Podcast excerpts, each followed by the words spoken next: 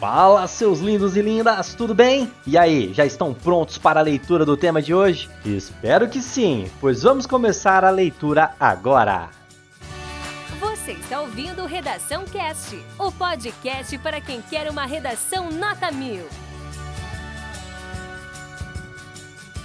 Proposta de redação. A partir da leitura dos textos motivadores seguintes e com base nos conhecimentos construídos ao longo de sua formação, redija texto dissertativo argumentativo em norma padrão da língua portuguesa sobre o tema. Os desafios na conquista da casa própria para o brasileiro. Apresente proposta de intervenção que respeite os direitos humanos. Selecione, organize e relacione de forma coerente e coesa argumentos e fatos para a defesa de seu ponto de vista. Texto 1. A maior plataforma de moradia da América Latina, o Grupo Quinto Andar, realizou pesquisa inédita sobre os hábitos, os desejos e os anseios da população brasileira em relação ao lar. Entre os dados de maior relevância, destaca-se a importância de ter a casa própria. Em uma escala de 0 a 10, a nota média dada para esse tópico foi de 9,7. Ficou à frente de estabilidade financeira, 9,6, família, 9,4, plano de saúde, 9,2 9,2, religião 9, negócio próprio 8,8, carro 8,5, filhos 7,9 e casamento 6,9. A pesquisa, feita em parceria com o Instituto Datafolha, revelou ainda que ter a casa própria é um sonho para 87% da população e para 95% das pessoas a casa é o seu local favorito e é onde 76% passam a maior parte do tempo. Texto 2. O que se percebe é que, mesmo com juros mais baixos para comprar imóvel, as condições para conseguir o financiamento não são propícias. É preciso ser cliente especial, ter seguro, aplicação, financiamento ou ser funcionário público. Com isso, a desigualdade permanece e a população com menos recursos continua sonhando de longe com a casa própria. Para a moradora em Águas Lindas de Goiás, Janaína Jesus Ribeiro Alves, 42 anos, que sobrevive de faxinas e bicos, Pagar as mensalidades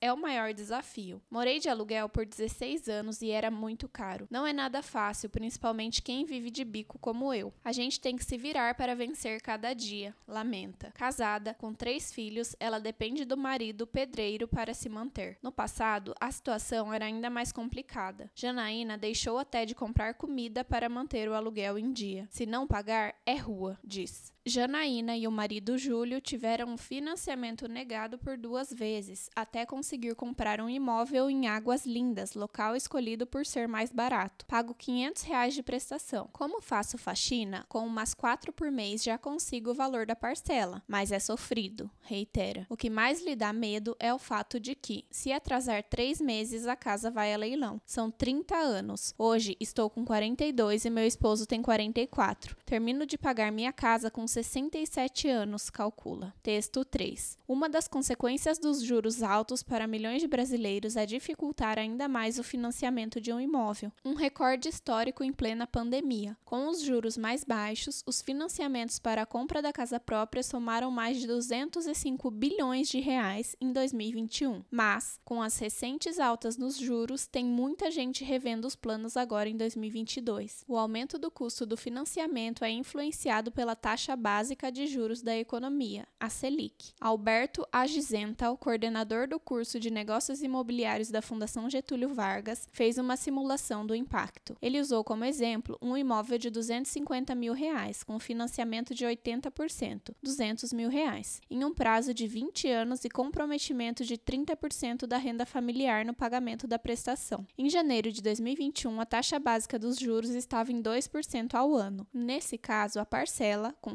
seguro ficaria em R$ 2.191. Agora, com a Selic a 10,75%, o valor subiria para R$ 2.725, 534 reais a mais todo mês. É uma diferença de 64 mil reais no fim do contrato. Texto 4. A casa Vinícius de Moraes. Era uma casa muito engraçada, não tinha teto, não tinha nada. Ninguém podia entrar nela não, porque na casa não tinha chão. Ninguém podia dormir na rede, porque na casa não tinha parede. Ninguém podia fazer pipi, porque penico não tinha ali, mas era feita com muito esmero, na Rua dos Bobos, número zero. Esse conteúdo é um oferecimento da Corrija-me, a plataforma preferida no ensino de redação. Saiba mais em corrijame.com.br.